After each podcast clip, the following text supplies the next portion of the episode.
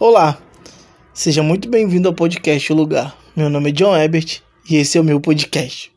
No episódio de hoje, é, nós vamos falar sobre o filho perdido, é, o filho que se perdeu da casa do pai, que foi embora e que quis é, viver a sua própria vida, né, sem estar debaixo do lar do Pai, sem estar debaixo é, da graça e do amor do Pai e sem estar debaixo do cuidado do Pai, né? Lucas 15, o capítulo todo, Jesus vai contar três parábolas. A parábola da ovelha perdida, a parábola da dracma perdida ou da moeda perdida e a parábola do filho perdido. Mas você deve estar se perguntando: o que, que essas três parábolas têm a ver têm em comum? Na parábola da ovelha perdida, Jesus vai falar que um homem possuía 100 ovelhas e uma caiu no abismo, né, se perdeu e esse homem foi atrás, né? Deixou as 99 de lado, guardado, e foi atrás dessa uma, né? Procurá-la e buscá-la, essa uma. E quando ele achou, né? Quando ele encontrou essa ovelha que tinha se perdido, ele voltou, né?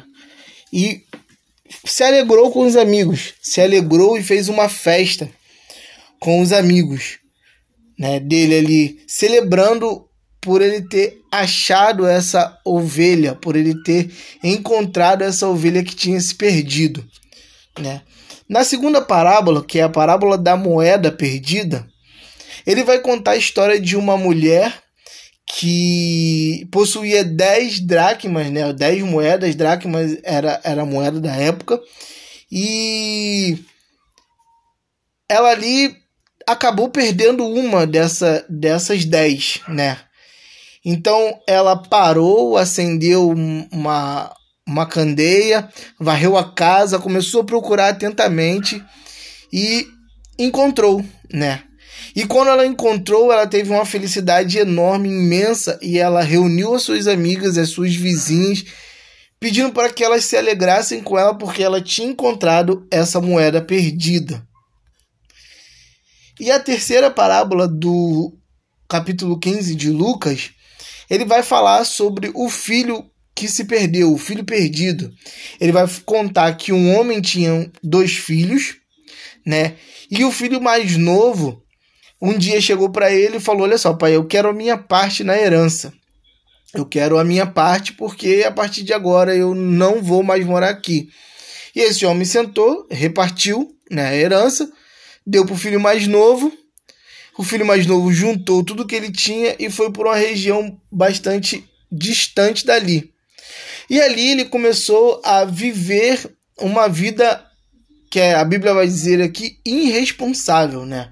Ele começou a viver uma vida de farra, de festa, ele começou a viver uma vida é, totalmente diferente daquela que ele vivia na casa do pai, sob os cuidados do pai.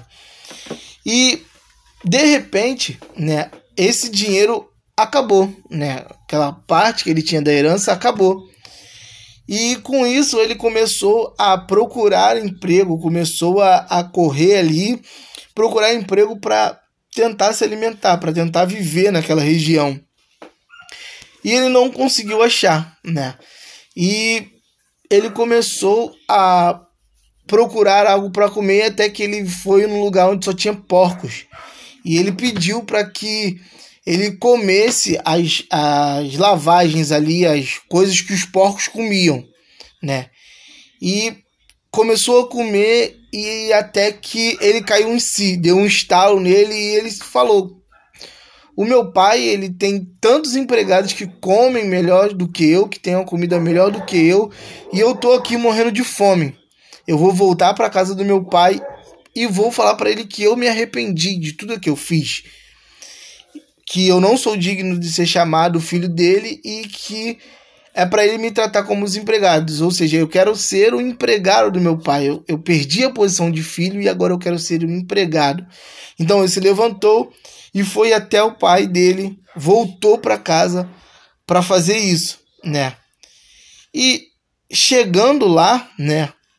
A Bíblia vai dizer, né? Jesus vai contar que ele chegando ao pai, os empregados é, viram, avistaram ele e chamaram o pai.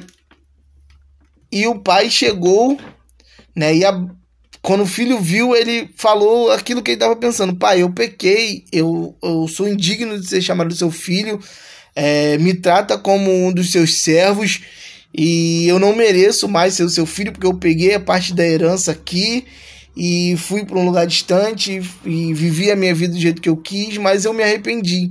Estou de volta, né? Isso sou eu parafrase, parafraseando o texto. O texto não diz isso exatamente.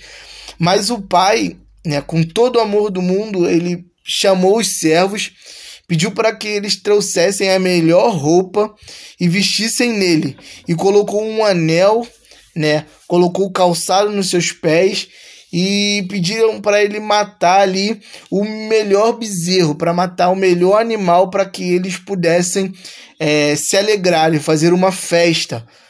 Com, porque o filho dele que estava morto, né, que estava é, que estava perdido, voltou, né? E ele se achou, ele está em casa. Então aquele era o motivo dele comemorar, né? Que o filho dele, que tinha se perdido, tinha ido embora, ele voltou. Aí você deve estar se perguntando, tá, John, mas o que, que isso tem a ver? Isso mostra pra gente o quanto Deus ele é amoroso conosco. O quanto ele nos busca, o quanto ele procura e quanto ele quer se relacionar com a gente. Por mais que talvez nós estejamos vivendo uma vida totalmente diferente daquilo que ele planejou para gente, né? Assim como a história desse, desse menino, desse filho, ele tinha uma vida, o pai dele planejava, planejou toda uma vida para ele e de repente o pai dele é, ele pegou e falou: Eu não quero isso, eu quero viver a minha própria vida, eu quero pegar o meu dinheiro e viver a minha própria vida do meu jeito. E o pai dele, tudo bem. E assim é Deus com a gente. Deus ele planejou uma vida, ele, ele quer que nós vivamos uma vida com ele, uma vida ao lado dele. E muitas das vezes a gente não quer essa vida que Deus planejou pra gente. E a gente resolve deixar Deus de lado e viver a nossa própria vida e fazer as nossas próprias escolhas, porque nós somos livres, né?